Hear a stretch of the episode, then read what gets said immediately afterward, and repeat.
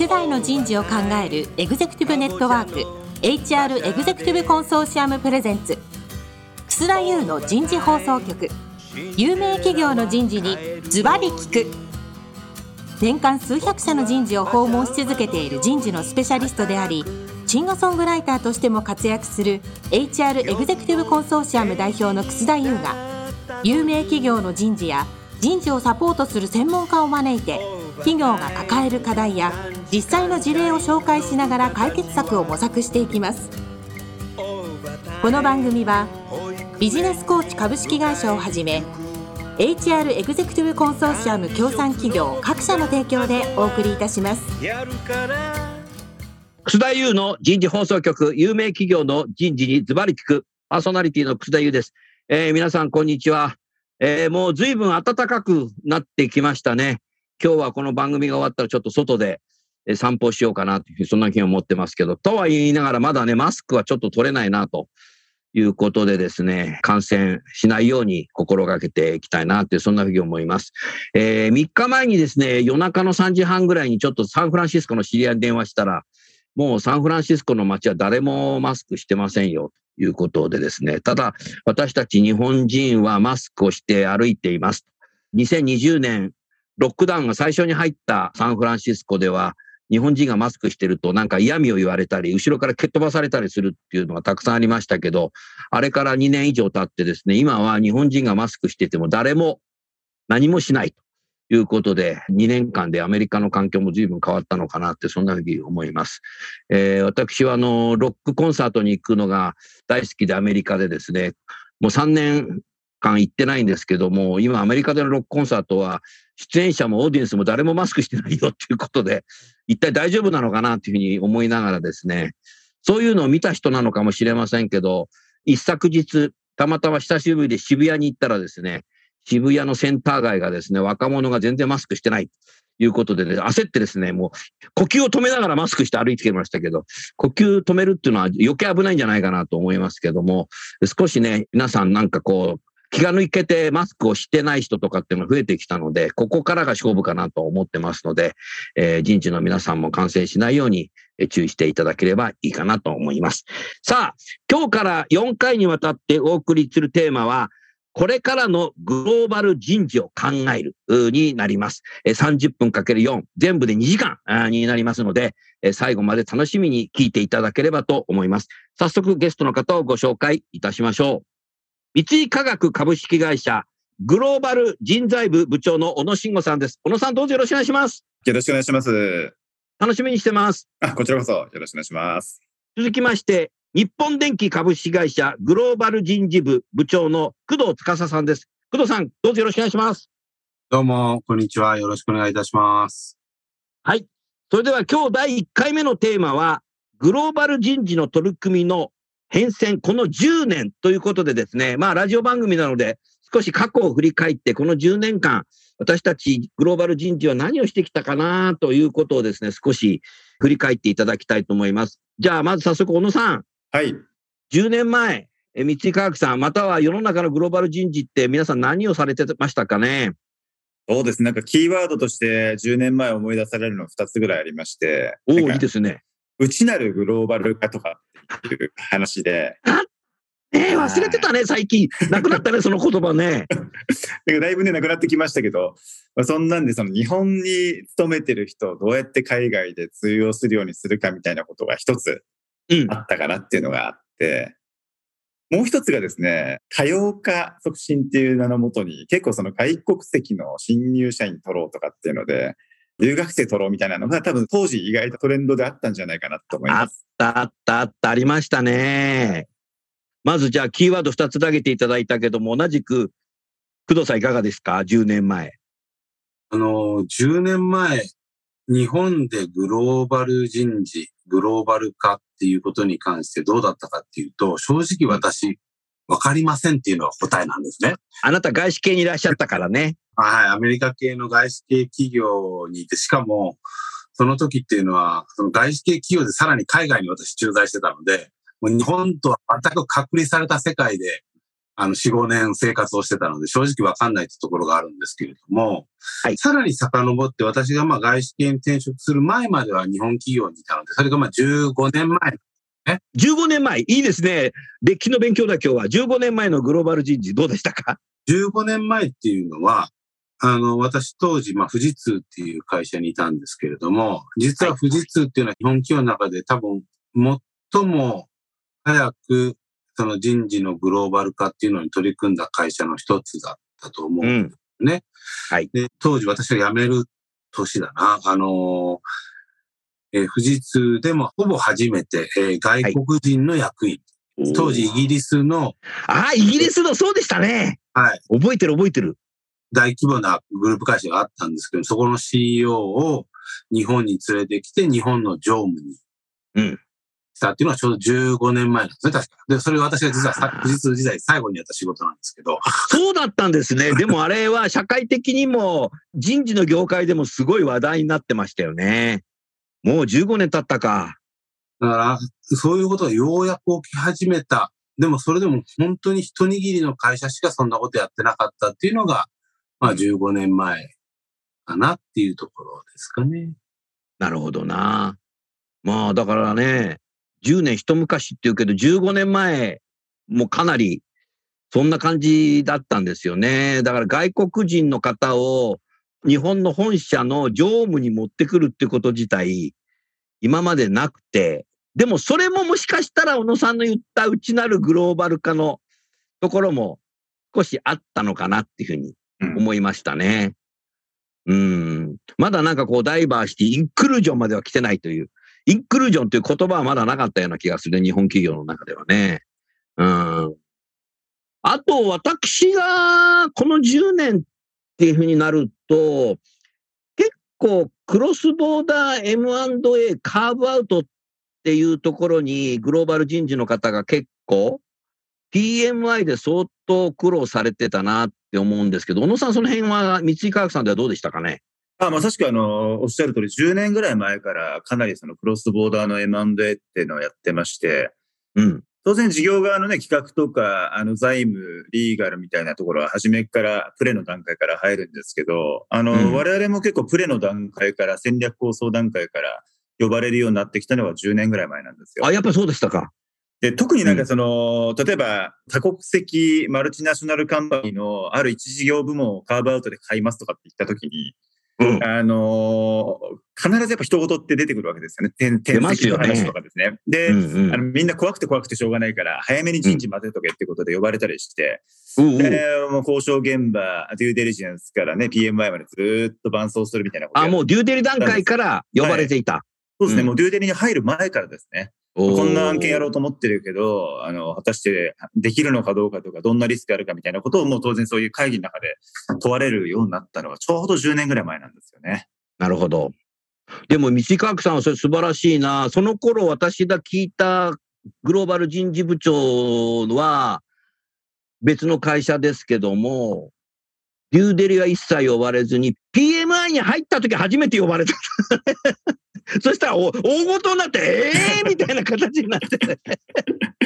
そうですよね。えー、そんなこともなんか話題になったことありましたね、それもね。ありました。大体その、だから PMI っていうのがあまり日本でもそこまで重視されてなかった時代ってやっぱ10年前、15年前ってあって、うん、まあ、とりあえずデューデリジェンスやるけど人事部隊呼ばれずに、あの人誰派遣するぐらいでしか呼ばれないっていうのは割と主流だったんですけど、まあ、うん、草さんおっしゃる通り結構だからいろんな会社があの、クロスボーダーの M&A 慣れてきて、で、PMI でいっぱい苦労しながら、そこを人事部門なんかも一緒になって解決していって、うん、あ、PMI も大事だし、その手前から入るの大事だなっていうふうになってきたんだと思いますね。うん。はい、カーブアウトというのを、野さん、最初に経験するときに、何が想定外に起きるんですか？あの、リスナーのためにこれからグローバル人事経験する方もいらっしゃると思うので、はい。少しその辺をラジオ番組ということでお話しいただけますか？わかりました。あの、一番初め経験したときに何が難しかったというか、その大変だったかというとですね、株式を買うだけで、そのまま、うん、あの、スタンダーローンと言いますけど、その買った会社がそのまま存続してくれるのであれば、うん、あの、実務的にそんなに複雑性はないんですけれども、まあ、カルチャーの問題であるとか、経営陣のリテンションの問題であるとか、あの、その会社の持ってる、まあ、事業上のリスクを人事的にどう翻訳するかってことで、あの、こと足りるかなっていう感覚なんですけど、まあ、カーブアウト、つまりもともと例えばホールディング企業があって、うん、ある一事業部門をまるっと買いますって時は、あの、うん、コーポレート部隊がホールディングからその要は人事、経理、財務機能、IT とかを全部サポートしてるわけですよね。で、はい、それを我々が買うとなると、うん、あのそういう、まあ、コーポレート機能がなくなってしまうから、だから我々三井価格グループとしてそのコーポレート機能をクロスボーダーには、あの、いろんな国でセットアップしなきゃいけないと。うわ大変だ、それは。そうなんですよね。で、かつそれが、あの、株式譲渡じゃなくて、資産譲渡って形で人も資産としてみなすとなると、転籍手続きが多国籍で起こったりするので、うん、ある一定期間の中で全てそれをあのやり遂げようと思うと、やはりその人の転籍の問題から、その人事システムの問題から、人事オペレーションをどういろんな国でセットアップするかっていうのを同時多発的にやるっていうことで、全く違った形のディールになるっていうのが大変なところですよね。うん。はいリスナーの皆さんのカーブアウトっていうのはそこの企業の事業だけを買うということです。でも事業自体がこうグローバルになっていると、その本社だけじゃなくて、小野さんやっぱりそこの企業のグローバルな拠点にも行かなきゃいけないからですよね。そうですね、おっしゃる通りですね。はい。そこはだから時間の勝負ですよね。のんびりして行った時にはもうなんか人辞めていなくなっちゃったりする可能性あるね。はい。でも買う前のプランもすごい大事ですし、買った後のあれですね、うん、その各拠点を訪問するっていうのも、まあ、よく100日プランとかって言われますけど、ど100日の間にどれだけ本当に早くあのインテグレーションできるかとかってことで、はい、確実に回るということはありますね。スピードが重視されますね。はい。あの、もう一つ、小野さん、今の話の流れで素朴な質問僕からしていいですか？はい。その後、工藤さんまたね、いろいろな話を聞きたい。えー、っとね、その買われる側の立場を考えたときに、マズローの第一段階的なことによけるんじゃないかな。オフィスは変わるんですか？とか、私、この社員食堂好きなんですけど、ここでご飯食べられなくなっちゃうんですか？とかって、現場の社員ってそこをそうですよね。マズローの第一段階的だったんだけど、そういうのってないんですか、はい、あ、あの、めちゃくちゃありましたね。はい。めちゃくちゃあった？ありました、ありました。あの、うん、結構その、ディールの、まあ、前段の時って割と戦略的な話ばっかりなんですけど、後半になればなるほど、そのマズローの第一段階じゃないですけど、まさしくあの食堂とか、例えば、ものすごいいい食堂を持ってるそのホールディングカンパニーがドイツにあって、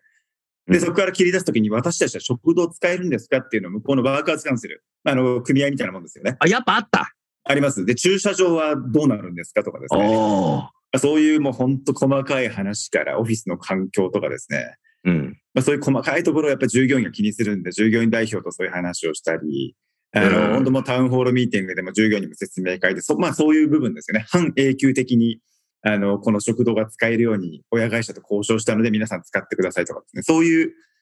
部分も入ってきますね。はい。そこまでやるんだ。やりました、やりました。はい。ああ、人事はすごい力量が試されるね。はい。ありがとうございます。工藤さん、今の小野さんの話を聞いてて、なんか思い当たるとこありましたか？ありますね。あのー、まさに、僕、特に M&A っていうのは、そのグローバル人事をやるときに、まあ一つ出てくる領域ではあるんですよね。そうですね。で、日本企業の人事の人が海外に触れるのって、まず最初は、例えばまあ日本からの海外への出向みたいなところなんですけれども、うん、やっぱり次の段階って触れる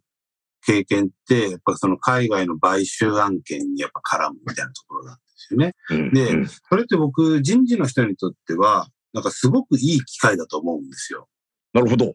でも、でも実は、経験してる人って世の中にあんまりいないんですよね。おっしゃる通りだね。でな、なんでこれいい機会かっていうと、今、小野さんの説明を聞かれて分かった通り、ビジネスのど真ん中の話に入るわけですよ。本当そうですね。そうすると、その HR まあ期待もされますし、まあプレッシャーもあるんですけど、うん、本当に事業戦略を理解してたりだとか、うん、その事業戦略の中で、この買収におけるこう人という資産を、まあ、どういうふうに本当にインテグレーションして、パフォーマンスを発揮してもらうのか、組織に定着してもらうのかみたいなことを、本当に多角的に HR のあらゆる側面をやっぱ考えなきゃいけなくて、うん、あの、HR ビジネスパートナーとしてのスキルがものすごく一番鍛えられる経験になるんじゃないかなと僕は思うんですよね。なるほどね。本当にそう思いますね。うん、あの、グローバル人事を経験したことない人が、グローバル人事って何ですかって、今でも僕はスクールなんかで質問したりするんですけど、うん、多くがグローバル人材を作ること、サクセッションプランも含めてタレントマネージメント、グローバルで活躍する人材を作ること、あとは海外の現地法人、僕は現地法人って言葉あんまり好きじゃないんですけど、の優秀な方を当社の、先ほどね、工藤さんの話じゃないけど、やっぱり当社の役員として活躍してもらうことって、大体この二つしか出ないんだけど、やっぱり小野さんみたいに経験してないと、今日の番組はすごくみんないいいい番組だったな。あの、今の楠田さんおっしゃったグローバル人事ってどういうことやるのっていう質問したときに、まあグローバル人材作るだとか、海外の、まあ、タレントを日本に連れてきて育てるとか、他の国に送って育てるっていうあと理念、グローバルに浸透と、うんうん、あの、制度の統一とか、あとは、えー、エンゲージメントサーベイやって、で、そそうそういうとこまでは言えるんです。未経験の方は。あの、おっしゃる通りで、それぞれ一つの側面だと思うんですよね。ただ、うん、僕がこう、小野さんがおっしゃったような、その、まあ、海外の M&A 案件なんかが本当に役に立つなと思うのは、うん、結局じゃあグローバル人材の育成、まあ、グローバル社員のエンゲージメント、多様性、ダイバーシティとかいろいろありますけど、何のためにやるのっていうところなんですよ。で、それがやっぱり一番学べるのが、てか、学ばざるを得ない状況に追い込まれるのが M&A なのかなと。要は事業戦略がもう明確にあって、事業で達成したいことが明確にあるので、その中で人事に期待されることっていうのは明確にあるわけですよね。常に事業戦略とか事業目標ということを意識しながら動かざるを得なく環境で働くことになるので、そうすると、じゃあ例えば、まあ違うロール、今度、次はその本社のその制度企画、グローバル全体の制度企画をやることになった時にも、これって何のためにやるんだろう？これがこう、会社の成長にどうつながるんだろうっていう、やっぱ会社全体として本質的にやっぱしなきゃいけない部分に常にリンクしながら考えられるようになる。癖がつくっていうのはすごく大きいと思いますね。なるほどな。ありがとうございます。じゃあ次は工藤さんに違うテーマでたいですけども、あなたが NEC のグローバル人事部長に着任されたときに、世界中の NEC の拠点に行かれたと思います。はい。ここでリスナーの皆さんに、現地に行って何をされてるのかなっていう知らない人のが多分多いと思いますので、きちっと解説していただけますか？お話できる範囲で構いません。ああ、わかりました。私、入社をしたのが3年前なんですけれども。だからコロナ以前だったから行けたんだね。そうなんです。ラッキーだったんです、本当に。コロナ前だったので、入社して最初の2ヶ月ぐらいですかね、世界中を飛び回っていたんですね。はい。え各拠点を訪れて、まあそこの経営者、まあ経営陣ですかね。経営陣と、まあ1対1で話をしたり、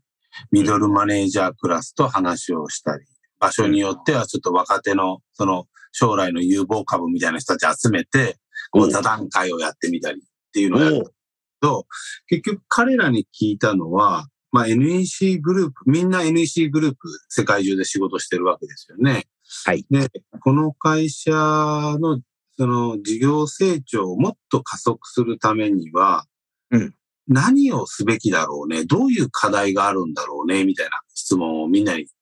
投げたんですよね。まるでコーチじゃないですか、それは。質問の仕方が。人事はコーチであれ。コーチなんですかね。要は結局さっきの話にもつながるんですけど、みんな、その会社で世界中いろんな国で仕事をしていて、いろんな部門があって、その部門の中にもいろんな職種があるわけですけれども、うん、究極的にはみんなやっぱりその会社を成長させたい、自分も成長したいってまあ二つの大きな思いがあると思うんですよね。うん、で、その一番目の会社を成長させたいっていう思いをこう、こう後押しするために今何が足りてないんだろうね、何があったらできるんだろうねっていうそういう単純な発想からの質問なんですけどね。なるほど。皆さん、答えますか？答えます。てか、もう止まらなくなります。と、止まらない、うん、これはメールでそういう質問しても返ってこないんだろうね。やっぱ行かないとダメだね。そうですね。そういう意味ではまあコロナ前だったからすごくラッキーだったっていうのはありますよね。なるほどな。そうすると、小野さん、はい、グローバル人事部長という立場は、その、海外の拠点の社長とも対等に話せる方じゃないとダメだし、ミドルマネージメントや若い方にも今みたいな、どうしたらいいかね？っていう、聞き耳を持つことが重要ですね。あ本当そうですね。私、工藤さんのお話聞いて、実は全く同じ感覚で、あの、世界各拠点回って、あの、エグゼクティブからミドルから若いのまでワンオンワンやったりタウンホールやったりとかしてるんですよ。なんで。お聞かせください、それ。はい。はい。いや、本当同じくで、あの、当然、グローバル人事っていう立て付けの中で、あの、例えば地域人事会議に出席するとか、現地社長会に出席するっていう、うん、まあそういうあのイベントイベントであるんですけれども、うん、当然そういうイベントがあったらその周辺でも各社訪問して社長とワンオンワンとか、あの、エグゼクティブとまあ、ミーティングとかしながら、その会社にとっての今の事業戦略の方向性って何かとかですね、人組織上の課題ってもっとどんなことをしたらいいとかですね、うん、あるいはあの自分の会社を超えて他のグループ会社とどんなコラボレーションしたらいいかとか、そういう文脈のあの事業成長のために何できるのみたいな話ってしょっちゅうしてるんですよ。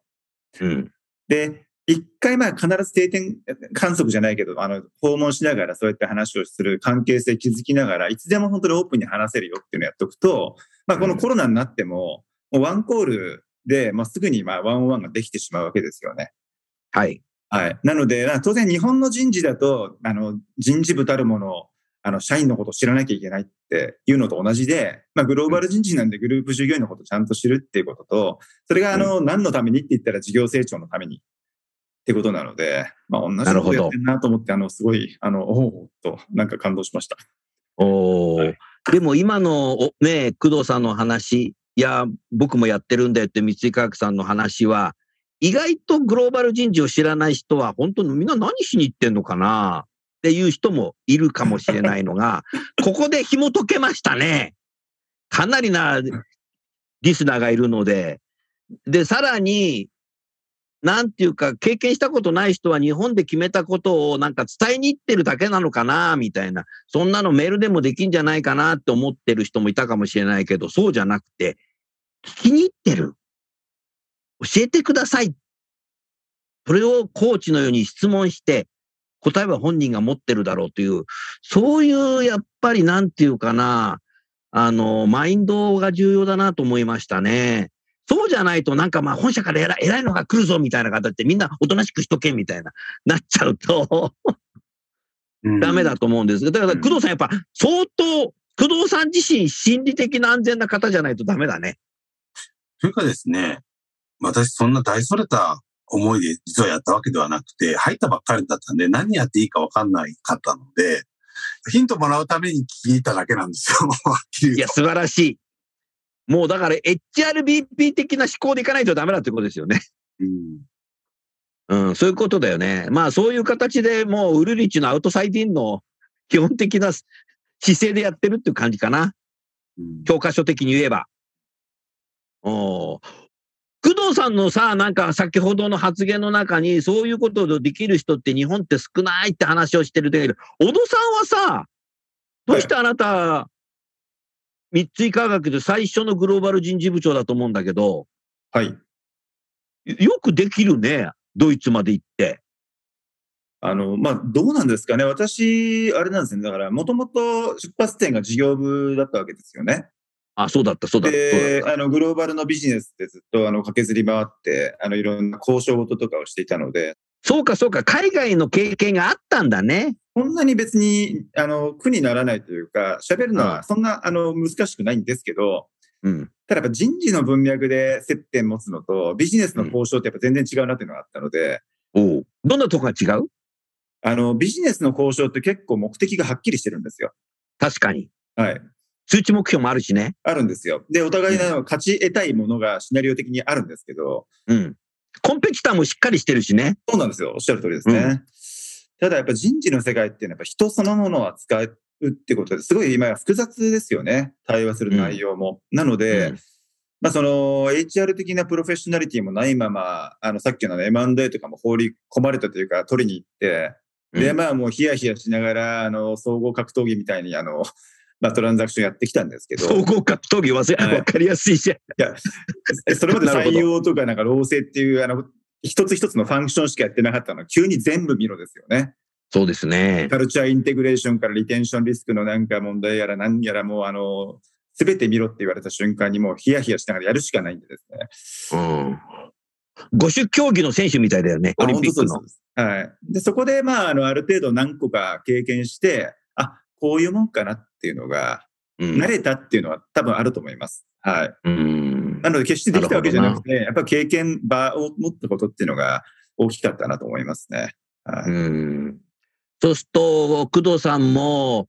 その、小野さんも少し整理をすると、大前提に人事のことは知らないといけない。もう一つが、英語でダイアログ、対話ができないといけない。えー、さらに、その国の人たちのことを、く耳を持っていないといけない。えー、そういうなんかこう、いくつかのコンピテンシーっていう言い方はしたくないけど、なんか条件が備わってないと難しいかもしれないね、これね。うん、それは、工藤さん、小野さん、最後にラストクエスチョンで、日本に行ってそういう人って鍛えられるのかな？育成できるのかな？うん。あなたたちのサクセッサーのサクセッサーぐらいの人たちを考えたとき。僕は日本にいても育成はできると思います。ただ海外に行ったらさらに育成のが加速されるだろうなとは思いますよね。なるほど。日本にでできると思うのは2つあって、まずはその、グローバルかどうかか関係なくて、これってまさに HR ビジネスパートナー、真の意味での HR ビジネスパートナーとしてのまずはスキルを身につける、もしくは鍛えるということがベースラインとしてあると思うんですね。でその上にグローバルというと、まあ、英語も当然コミュニケーションツールとしてありますし、英語ってあくまでツールなんで、本当にコミュニケーションする力みたいなところがやっぱ求められてくるんでしょうね。で、それはなんでじゃあ日本にいながらにしてもできるかっていうと、これまあ多分後の回で私の方からも説明することになると思うんですけど、当社なんかで今取り組んでいることっていうのは、まあ、海外に出ていく、もしくは海外のある国から別の国へっていうのはあるんですけど、うん、その場所を変わらずに、はい。グローバルなロールをやっていこうっていうのを、どんどんどんどん推進していってるんですよね。なるほど。なので、例えば私の下の部下の HRCOE っていうののリーダーっていうのはイギリスにいるんですけど、その彼女の部下は今8カ国に分散をしていて、世界8カ国からグローバルロールやってるんですよ。なるほど。そうすると、その人たちは国、その中に日本の人も含まれてるんですけど、日本の人は日本にいるんだけれども、グローバルロールやってて、上司はイギリスにいますみたいな 世界。そういう子か、多国席の方と一つのファンクションのロールを回すっていうところから器を大きくしていくっていうことですね。だから日本にいるんですけど、全然日本にいる隣に座ってる人とは全然違う仕事の仕方とか、働く同僚も全然違う。世界中に散らばってるので。なるほど。みたいな形でできると思うんですよね。わあ、いい話ですね。小野さんいかがですか？私もあの結構工藤さんと同じ意見で、日本にいてもできるかなとあの思うんですよね。であのまさしく同じようにそのグローバルの組織っていうのは、まあ、もう完全バーチャルでマトリックス組んでしまえば、うん、誰がリーダー、誰が部下みたいなところって、まあ、混成チームでできてしまうので、そういう経験の場をまあセットアップさえすればですね、うん、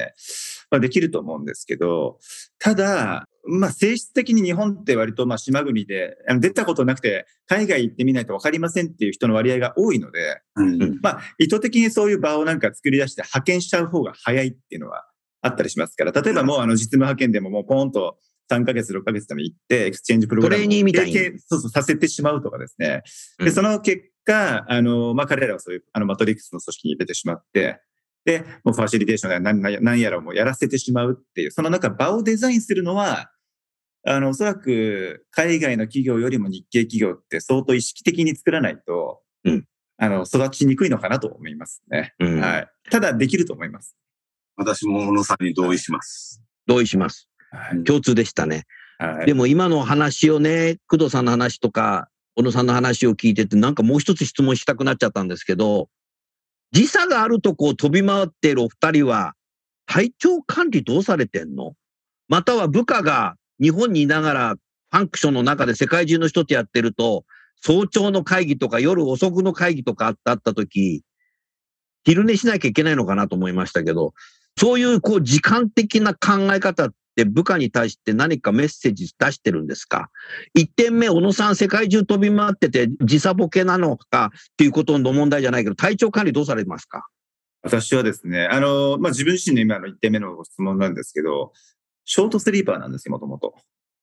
それ、それ自慢話？いや、あの、自慢じゃなくて、だだからあんまり時差って概念を感じない人で、で、大体移動は夜行便で行って夜行便で帰ってくるっていうパターンで、その飛行機の中で時差調整しちゃうんですよね。数時間寝て。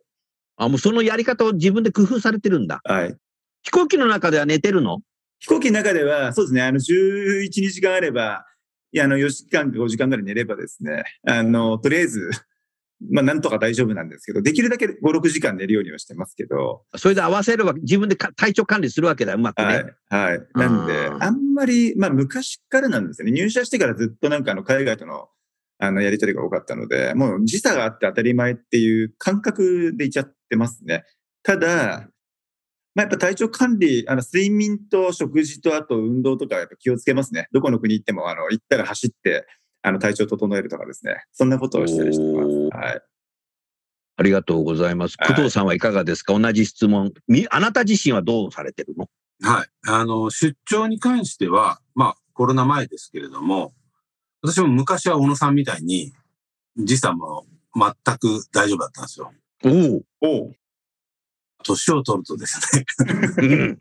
年を取ると何何？なん体が調節できなくなってきて。体調節できなくなった。時差ボケを治すのに、やっぱ何日かかかるようになってきたんですね、残念ながら。なるほど。なので、コロナ前に気をつけていたのは、例えば出張とか、特に重要な案件、なんか交渉しなきゃいけないとかですね、そういう重要な案件の時っていうのは、なるべく可能であれば1日前に入って、1日その時差調整、ゆっくりこう、できるような時間を設けたりとか。なるほど。やってました。悲しいから。うん、なるほどね。それは勉強になりますね。ちょっと先々。そう勉強になる先々。先輩の先輩の、先輩の話を聞いて。はい。なるほどな。じゃあ2点目の質問で、その、部下もさ、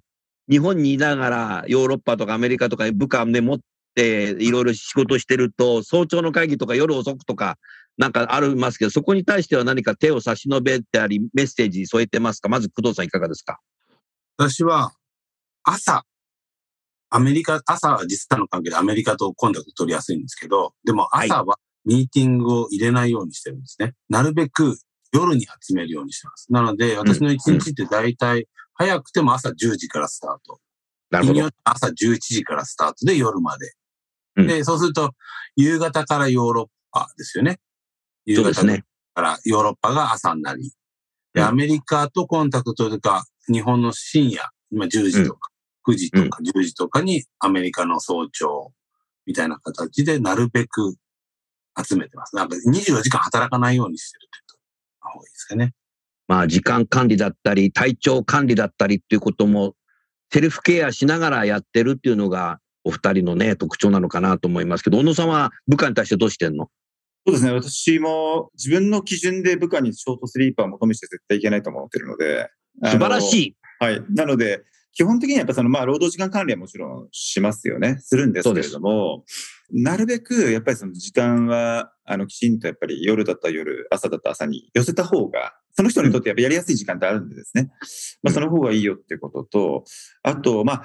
最近ね、コロナなんで、本当にしょっちゅう様子見ることは難しいんですけれども、あの、オンラインのワンワンとかと、まあ、見かけるときは必ず生存確認じゃないですけど、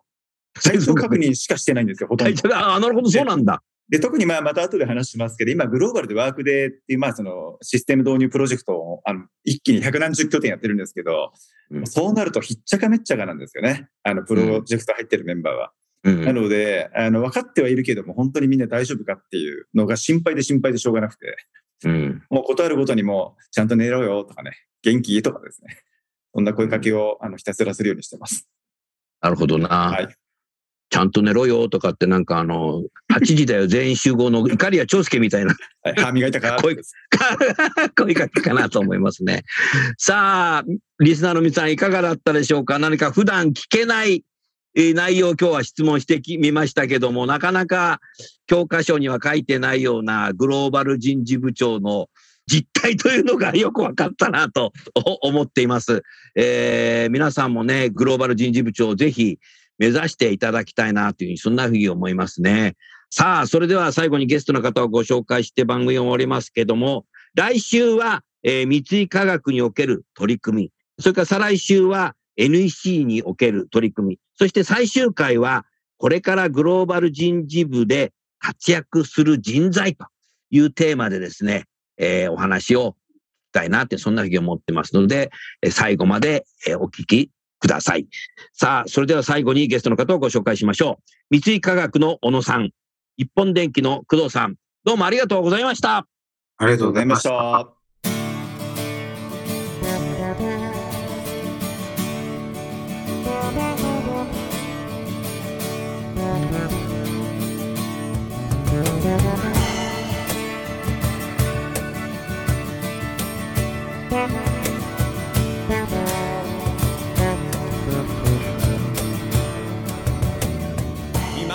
今日のお話はいかがでしたか？楠田祐の「 The Times Will Change 時代は変えられる」とともにエンディングといたします。この番組は日本最大級の人事ポータルサイト HR プロのウェブサイトからもお聞きいただくことができます。HR エグゼクティブコンソーシアムでは月例勉強会や分科会などを通して人事エグゼクティブの方々の共通の人事課題に関する本音の議論の場を提供しています。ご興味がある方はぜひウェブサイトをご覧ください。この番組は人と組織の生産性を高めるビジネスコーチ株式会社 HR エグゼクティブコンソーシアム協賛企業各社の提供でお送りいたしました。楠田優の人事放送局有名企業の人事にズバリ聞くそれでは来週もお楽しみに。